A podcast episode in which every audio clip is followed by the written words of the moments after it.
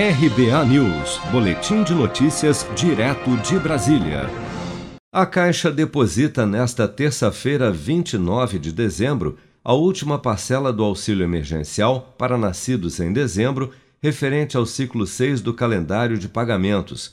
Nesse grupo foram beneficiados 6 milhões e 200 mil pessoas cadastradas pelo aplicativo da Caixa e inscritas no CAD Único, que ainda tinham a receber parcelas do auxílio emergencial. O saque em dinheiro do auxílio para este grupo só será liberado no dia 27 de janeiro de 2021, mas os valores já podem ser movimentados pelo aplicativo Caixa Tem. Durante oito meses, o auxílio emergencial socorreu 68 milhões de brasileiros diante da crise econômica causada pela pandemia do novo coronavírus. Apesar de parlamentares defenderem a extensão do auxílio, o presidente Jair Bolsonaro afirmou durante conversa com jornalistas, na tarde desta segunda-feira, 28 de dezembro, que o auxílio não será prorrogado, pois o Brasil está no limite do endividamento. Vamos ouvir. A nossa capacidade de endividamento está no limite. Dê a resposta?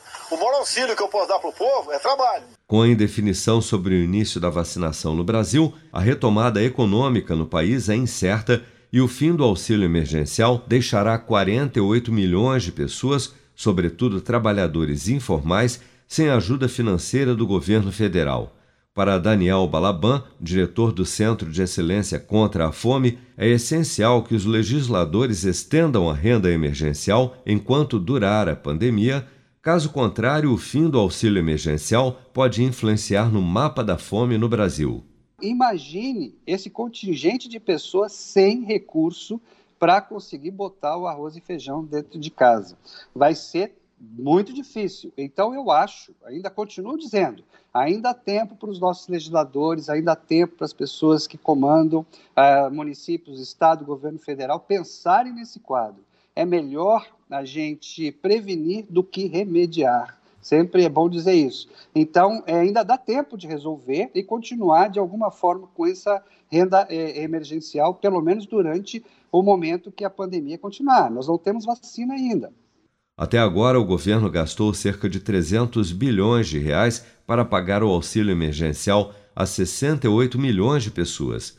A equipe econômica chegou a propor alternativas a fim de manter o apoio à parcela mais vulnerável da população Porém, as medidas foram vetadas pelo presidente Jair Bolsonaro, que declarou que, abre aspas, não posso tirar do pobre para dar a paupérrimos. Fecha aspas.